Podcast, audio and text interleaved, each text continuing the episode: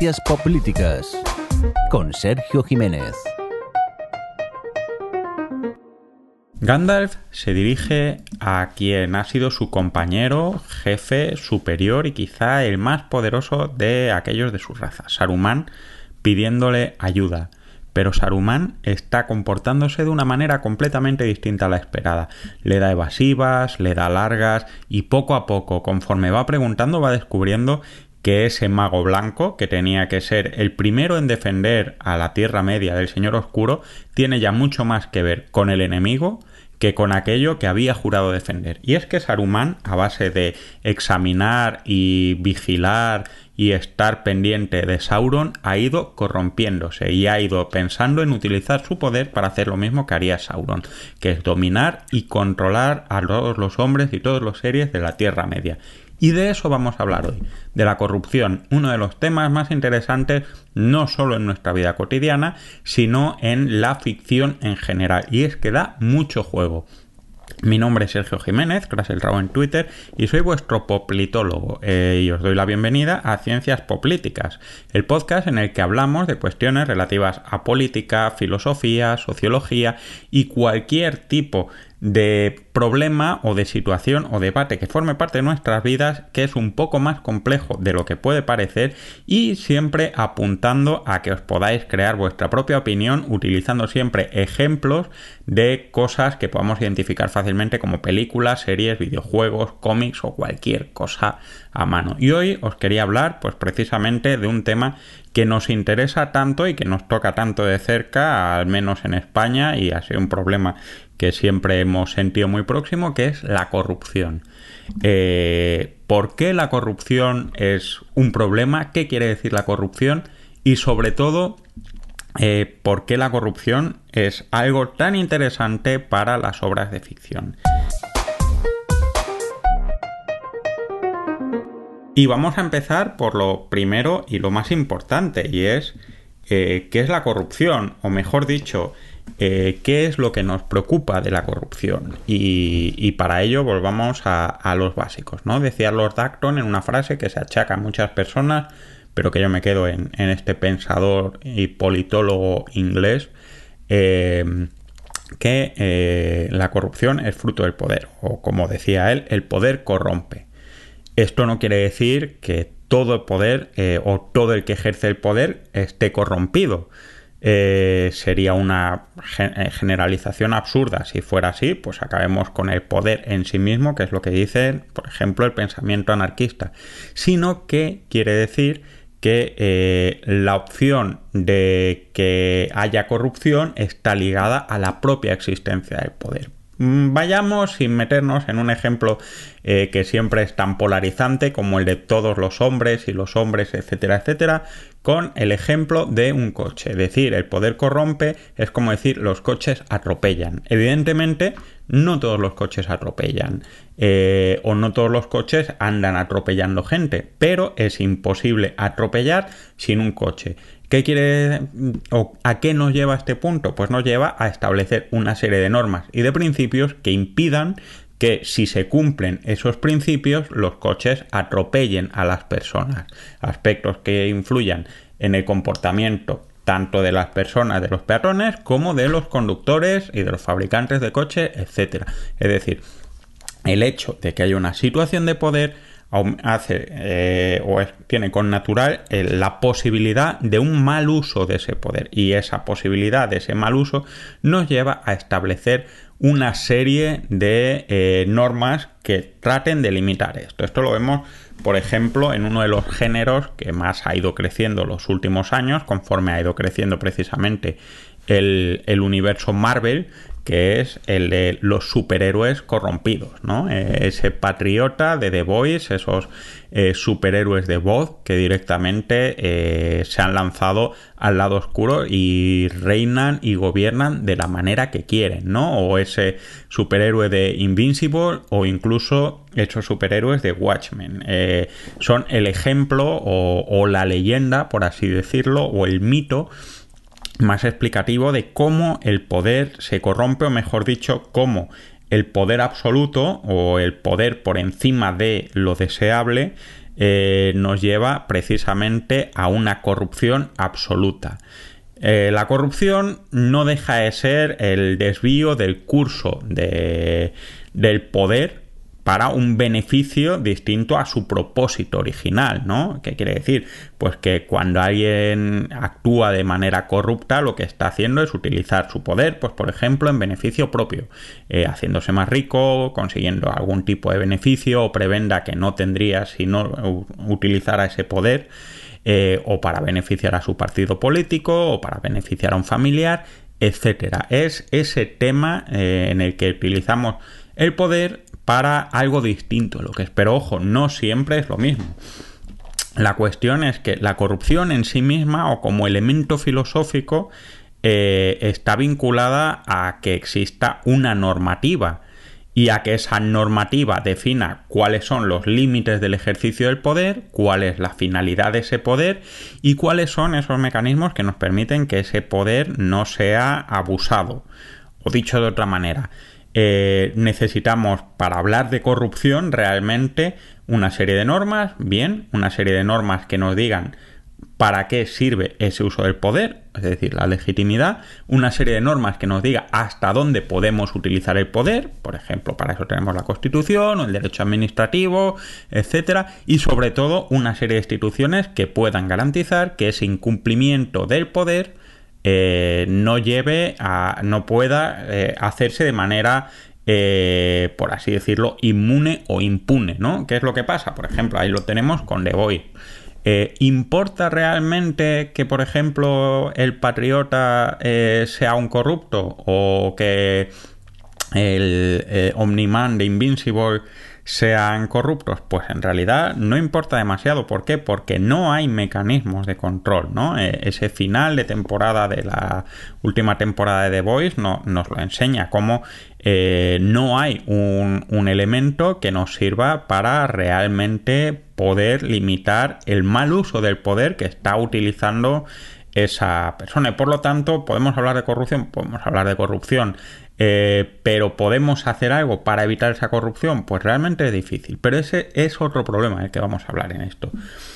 Una cuestión muy importante es que, como veis, hemos dicho que para que haya corrupción tiene que haber una finalidad del poder, unos límites del ejercicio del poder y unas instituciones que puedan garantizar ese cumplimiento. Y eso nos lleva a toda una serie de grises, de matices, de, áreas en las que no queda tan claro que haya una corrupción. En primer lugar, eh, no existe un concepto de corrupción como tal cuando hablamos en un modelo eh, dictatorial o, autoritario. ¿Por qué? Porque la limitación del poder ahí no tiene una base democrática. No tiene, no dices eh, Hitler era corrupto o Franco era corrupto. ¿Por qué? Porque su propia legitimidad del poder no está basada en una limitación del poder, ¿no? Eh, vayamos a una cosa algo menos polémica y nostálgica como se dice ahora y vayamos a Darth Vader. Eh, el emperador, Darth Sidious, es un político corrupto. En la trilogía, en la precuela de los episodios 1, 2 y 3, está utilizando sus instrumentos de poder para quedarse él directamente con el poder de una manera subrepticia, ¿no? Y provocando ataques y demás. Pero ¿qué es lo que pasa? Que cuando llega el episodio 4 y ya está el emperador siendo el emperador y Darth Vader eh, o Anakin Skywalker ya es Darth Vader, no hay corrupción, no son corruptos. ¿Por qué? Porque eh, ¿Qué poder, qué legitimidad de poder tiene? Pues básicamente el poder es lo que diga el emperador. Mientras tú no hagas algo distinto de lo que desea el emperador, no eres corrupto. ¿Por qué? Porque no hay ni una legitimidad más allá de eso, ni una limitación más allá de eso. Cuando se dice en tiempos de Franco no había casos de corrupción, pues hay que decir que eh, conceptualmente cualquier cosa que Franco viera bien no era corrupción. Y sobre todo hasta finales de los años 60, principios de los 70, cuando empieza a haber un derecho administrativo derivado más o menos fuerte, pero estamos hablando siempre de casos de corrupción eh, realmente nimios y muy en el aspecto pecuniario más suave, como el, el escándalo Matesa. ¿no? En segundo lugar, tenemos el problema del factor volitivo y efectivo, es decir, querer ser corrupto y ser corrupto en realidad. O mejor dicho, cuando tú haces algo eh, por un interés propio, pero también forma parte del interés común. Esto nos lleva a, a, una cuestión que es muy habitual también, ¿no? Y es cuando, por ejemplo, nos encontramos en la situación de cuando un político pone como asesor a, a, un familiar, a un amigo, a una persona no cualificada para ello cuando no hay reglas, ¿no? Eh, eh, recordar, cuando hablábamos del sistema de la democracia, hablábamos de una serie de principios liberales. En un principio liberal clásico, diríamos, eh, pensar que un político tiene discrecionalidad para elegir a sus asesores es lógico porque un liberal te diría que si eliges malos asesores serás un mal político y no volverás a ganar las elecciones todos sabemos que nadie vota o deja de votar porque un político ponga de asesor a un asesor malo y generalmente eh, la complejidad de la política es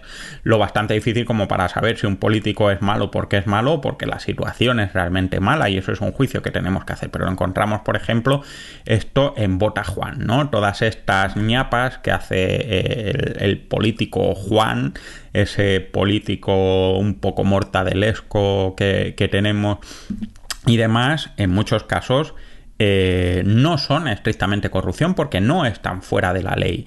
Eh, podrían ser corrupción eh, o podríamos entenderlo como un daño moral, ¿no? Como por ejemplo cuando colocan a la hija o a la pareja de un político en un puesto de gabinete y no está prohibido porque lo puedes hacer pero ese aspecto volitivo de yo quiero sacar ese beneficio dentro de los márgenes de la ley está, está fuera de ese juego. Y es una cuestión importante porque tenemos que distinguir, y ahí el tercer punto, la, diferencia entre lo que es ético y lo que es legal, ¿no? Eh, tenemos que confundir o que diferenciar lo que forma parte de una serie de normas específicas que son las que limitan el ejercicio del poder porque consideramos que es un riesgo importante, pensar que siempre que ponemos una norma es, es una limitación de una libertad o de una posibilidad y hay que valorar eh, los pros y los contras en general.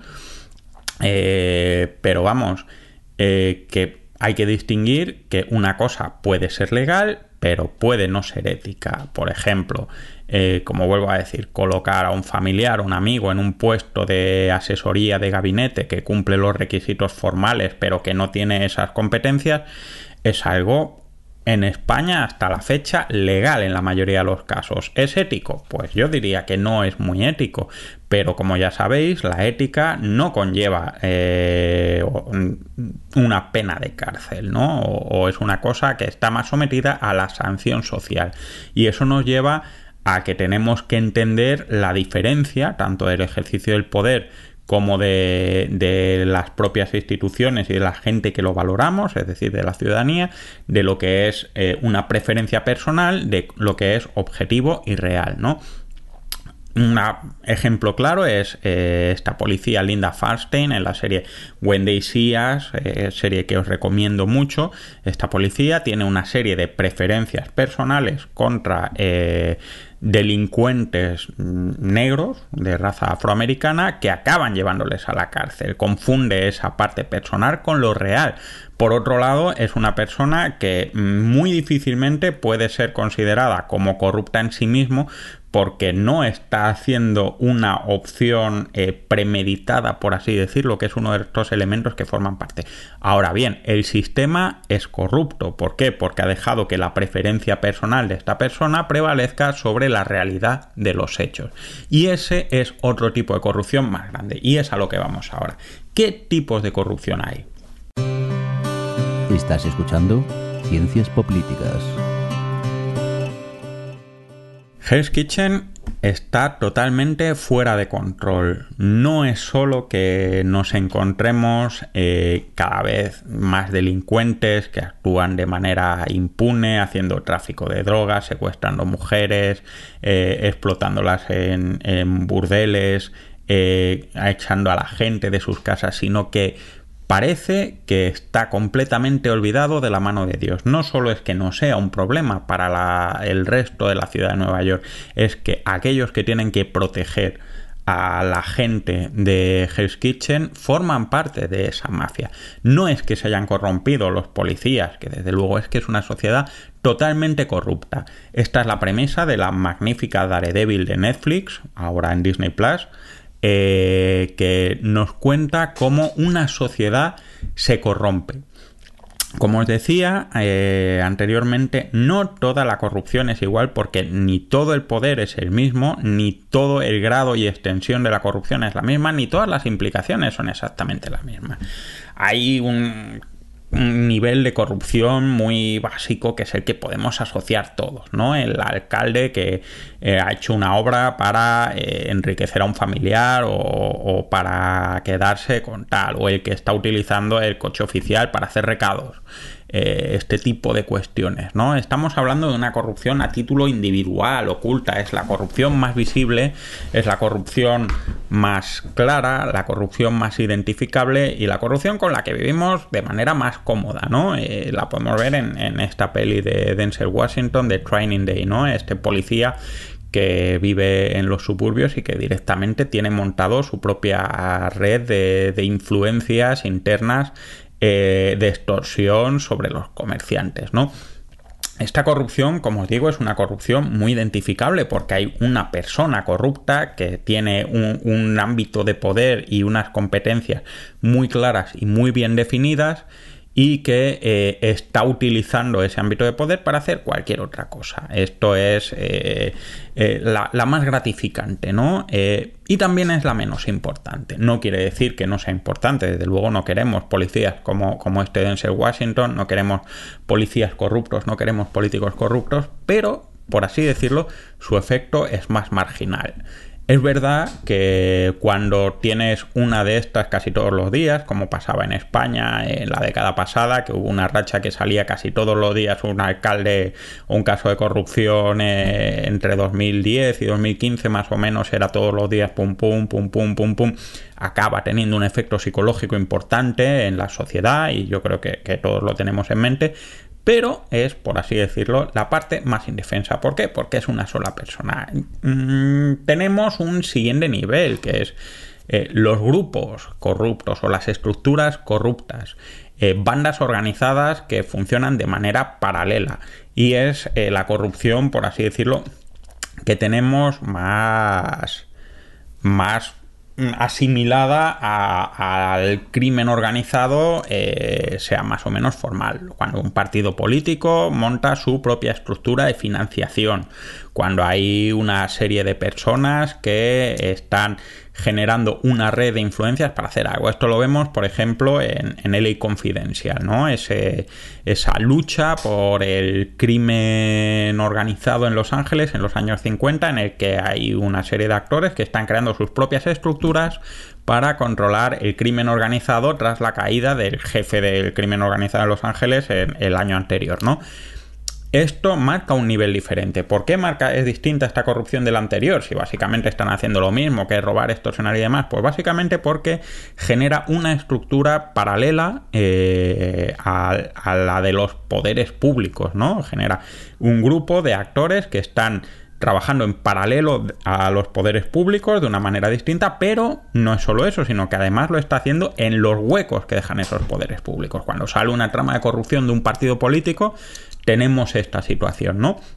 partido, una serie de personas de un partido político eh, con mayor o menor extensión han montado una estructura, se han organizado, han hecho una división de funciones, una finalidad, un conjunto de comunicaciones, han hecho todo un esfuerzo para eh, aprovechar las recursos de poder que tienen dentro de una estructura para de manera organizada y sistemática extraer beneficio de eso, ¿no?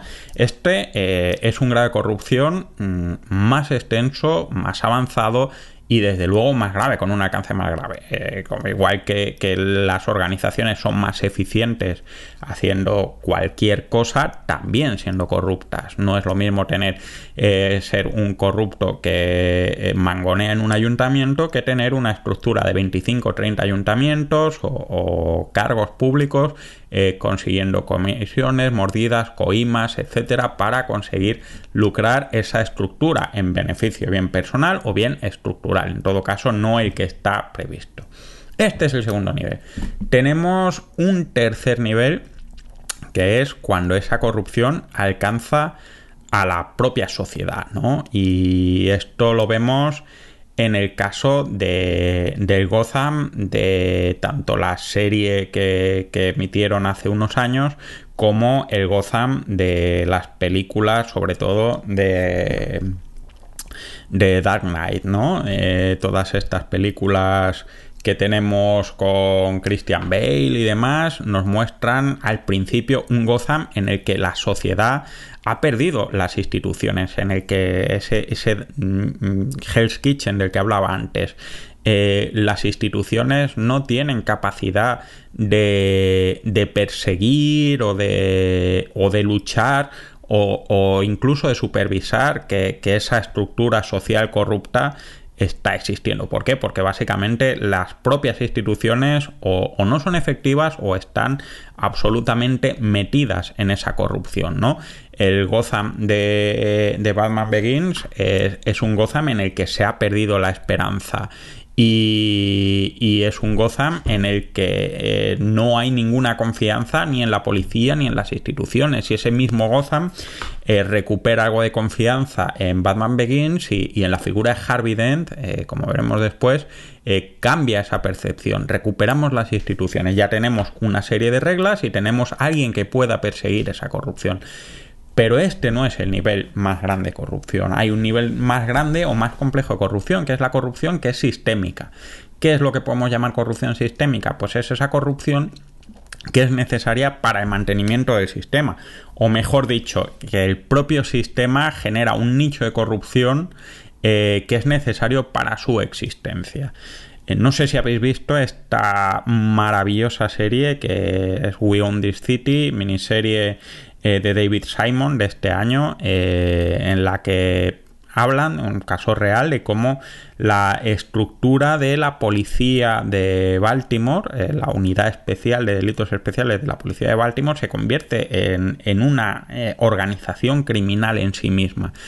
Aquí podríamos decir, bueno, ¿Cuál es la diferencia con, con, el caso de Ley Confidential, con las redes o las estructuras? Pues muy sencillo. Si, si veis la serie, eh, podéis ver cómo esa gente no es una simple estructura criminal, sino que es una estructura criminal que, cuyo funcionamiento como estructura criminal es la que legitimaba el sistema, ¿no? El alcalde de Baltimore decía, oh, qué bien esta unidad, cómo está luchando contra el crimen, qué bien está funcionando y demás, pero lo que estaba funcionando era una estructura totalmente paralela eh, que era la que estaba haciendo que funcionara esa premisa. Y cuando dicen, bueno, pues vamos a cambiar, vamos a hacer esta memoria de, nueva manera de trabajar de la policía, se dan cuenta de que no pueden hacerla y que no se va a hacer y que se va a mantener esta estructura así tal cual porque el propio sistema funciona a través de estas estructuras. O mejor dicho, para luchar contra esta corrupción no necesitamos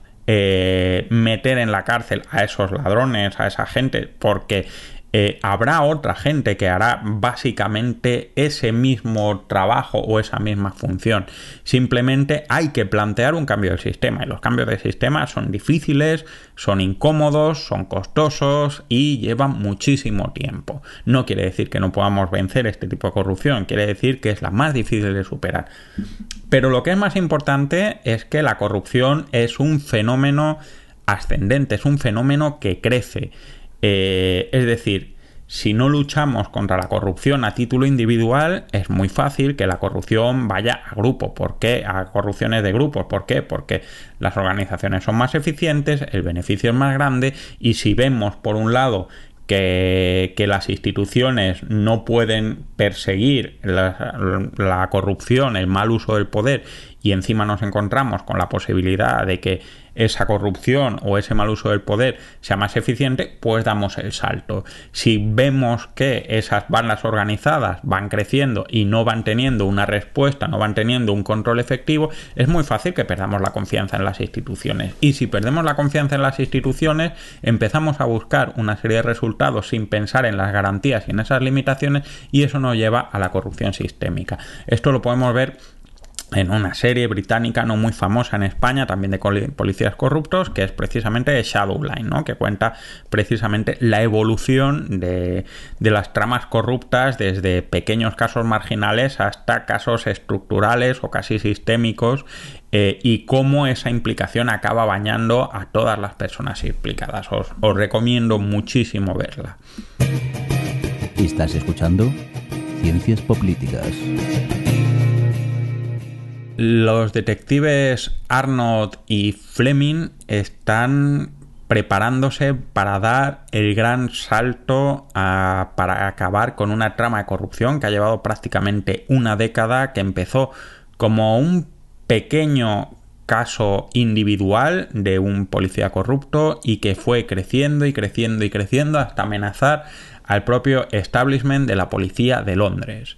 Eh, la tensión nos ha llevado a sospechar de todo el mundo, la tensión nos ha llevado a no saber hasta qué punto hay un caso real de corrupción, una estructura de corrupción, y en el momento en el que se abra la puerta en la que veremos a ese componente de la banda criminal, posiblemente acabemos con una estructura que haya funcionado como una policía paralela, pero que además eh, puede que no deje en claro todos los, todos los casos o todas las personas implicadas.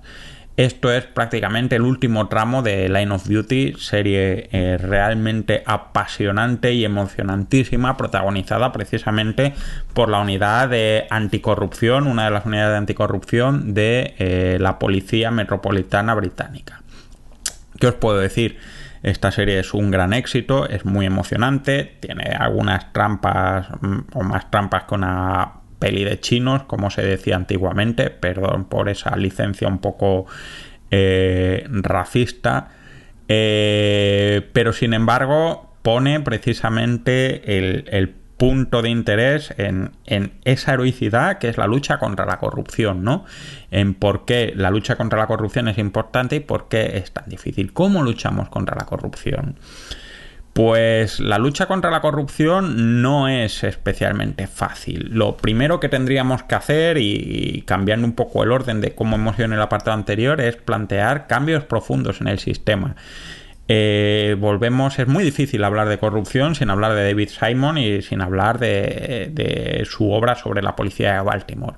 Y, mm, la trama de la última temporada de The Wire precisamente habla de esto, ¿no? De cómo hay que hacer eh, para luchar contra la corrupción de un sistema, de, todo el sistema en su conjunto, hay que hacer un cambio grande. Y esa trama que lideran en la última temporada McNulty y, Lester para conseguir más fondos, para luchar contra los aspectos que el sistema está dejando fuera del crimen porque directamente no vale la pena tenerlos en cuenta porque entonces se darían se vería que las instituciones no funcionan. Eh, es todo un ejemplo de por qué eh, hay que cambiar el sistema a partir de ciertos niveles de corrupción y por qué es tan difícil cambiar el sistema. ¿no? Eh, no, os cuento más porque es un viaje que merece mucho la pena, pero esa última escena de McNulty saliendo de Baltimore y, de cómo se queda la ciudad es, un ejemplo de esa lucha heroica que supone la lucha contra el nivel más grande de corrupción. No podemos luchar contra un sistema corrupto sin cambiar ese sistema porque, porque esa corrupción es fruto de ese sistema. Eh, afortunadamente no hablamos de cosas muy generalizadas, o mejor dicho, cuando la cosa está tan generalizada, el problema no es tanto la corrupción, sino la propia existencia del sistema, ¿no? Y es lo que promueve las revoluciones y las crisis eh, de legitimidad y el auge de movimientos extremistas y populistas, etcétera. Esto es lo primero. En segundo lugar, tenemos el papel de, la recuperación de las instituciones como árbitros efectivos. Y, vamos a, ese final de Dark Knight, de, la película en la que se habla tanto de la importancia de Harvey Dent como el héroe que necesitaba Gotham o el héroe que, que, podía hacer que Gotham volviera a crecer. ¿no? Al final, ¿qué es lo que nos está diciendo ese Batman que, que está a la huida? Que que Gotham no necesita un héroe enmascarado que vaya metiendo gente en la cárcel, sino que necesita tener la confianza de que luchando con las reglas de las instituciones, de que se puede confiar en las instituciones, en la policía, en la fiscalía, en los jueces para acabar con los crímenes. Está reforzando esa institución democrática, que es un poco lo que eh, perdimos en España durante toda esta crisis de corrupción, de casos de corrupción de, de la década pasada, ¿no?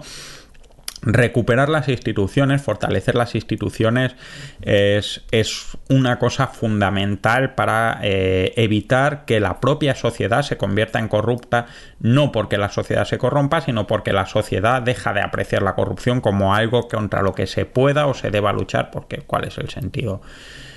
El tercer punto eh, importantísimo es romper la capacidad de alcance de esos grupos. ¿no? Hay que luchar contra esos grupos eh, institucionales tan mm, fuertemente consolidados y esto requiere pues salir de, las estructuras habituales de acción.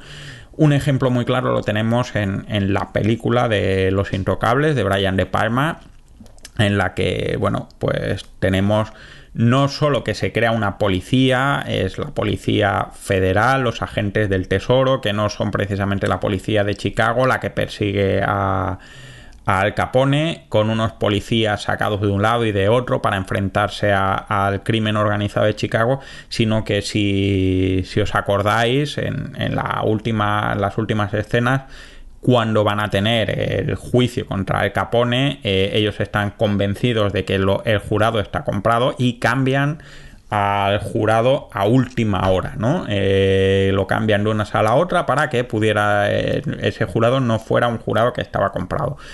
Aquí tenemos un, ejemplo claro, la capacidad, la creación de reglas efectivas que limiten el alcance de, los grupos ilegales a través de la transparencia, a través de la honestidad, a través de la anonimización, de la protección de las personas que pueden delatar, todas las, acciones que puedan limitar la capacidad o los márgenes eh, eh, subrepticios de esos grupos organizados para ejercer el poder, eh, son los elementos que nos van a facilitar. Y eso requiere, por un lado, normas efectivas, pero por otro lado, requiere eh, actores que tengan capacidad de eh, garantizar que esas normas están ocurriendo no como pasaba precisamente en esta película de los intocables en la que prácticamente toda la policía de Chicago estaba o parecía estar comprada. A un nivel más chiquitito pues tenemos el problema de perseguir el delito, ¿no? Eh, el Teniente Corrupto, película de Abel de Ferrara con Harvey Keitel, es como una galería de los horrores de todo lo que puede hacer una persona corrupta, eh, pues precisamente perseguir ese delito que siempre es, es difícil. Hay que tener en cuenta que la lucha contra la corrupción es muy difícil porque no luchas contra un corrupto, no luchas contra una organización o no luchas contra una estructura, luchas contra el poder eh, es luchar cuesta arriba, es enfrentarse a, ese poder y además corre el riesgo de, como decía Galadriel en, El Señor de los Anillos, de que en esa lucha contra el poder acabes convirtiéndote tú en poder y acabes convirtiéndote en una estructura de, corrupción sistémica, ¿no? La lucha contra la corrupción da tanta eh, alimentación contra eh, en la ficción, en las películas, en las series y demás, porque no hay nada más heroico que la persona honesta que se enfrenta a un mundo podrido sin ningún recurso nada más que su voluntad, su tesón y su esfuerzo. Y eso es básicamente lo que es la lucha contra la corrupción, enfrentarse al poder con simplemente con la voluntad, con la integridad, con, el tesón y con el esfuerzo. Y además hay que tener en cuenta eh, una cosa muy importante y es que eh, la corrupción, igual que pasa con, la seguridad aérea, nos tiene que llevar a, entender y a perfeccionar las normas que salvaguardan el interés común. Y esto lo vemos, por ejemplo, con todo el problema que eh, hay en España con el rey emérito. ¿no? Eh, el sistema no está pensado estrictamente para que la protección del jefe del Estado eh, le proteja de ser una persona que cobra comisiones, que hace desvío de fondos, etcétera.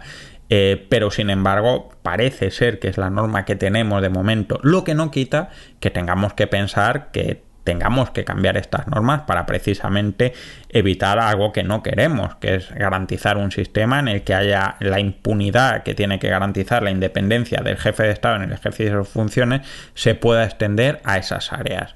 Eh, esto es una cosa que ha planteado, por ejemplo, los tribunales británicos, ¿no? Eh, en Reino Unido la impunidad de un jefe del Estado está eh, circunscrita a su acción como jefe del Estado y no como particular y es una cosa que tendremos que tener en cuenta.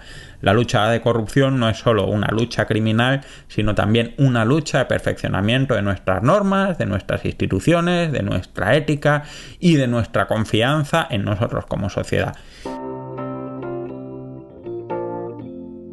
Ciencias Políticas en Sons Podcast. Y bueno, esto ha sido todo. Espero que te haya gustado y que te haya servido para aprender un poquito más y tener algún elemento más de juicio a la hora de hablar y entender lo que se dice en las noticias. Esto ha sido todo por hoy. Espero que, nos veamos muy pronto. Este he sido yo, Sergio Jiménez, gracias el Rao. Podéis escribir en arroba eh, ciencias políticas. Eh, en Facebook tenemos eh, arroba poder, eh, grupo poder y series. Eh, y luego podéis dejar todos los comentarios en iVoox o en la estupenda página que tenemos en Sons que ha hecho nuestro amo y señor, el señor Mirindo, que no es nada corrupto, al menos de momento. Esto ha sido todo, hasta luego. Acabas de escuchar Ciencias Políticas, un podcast alojado en Sons, red de podcasts. Encuentran más información de este episodio en nuestra página web, sons.red barra ciencias políticas. Y descubre muchos más podcasts en sons.red.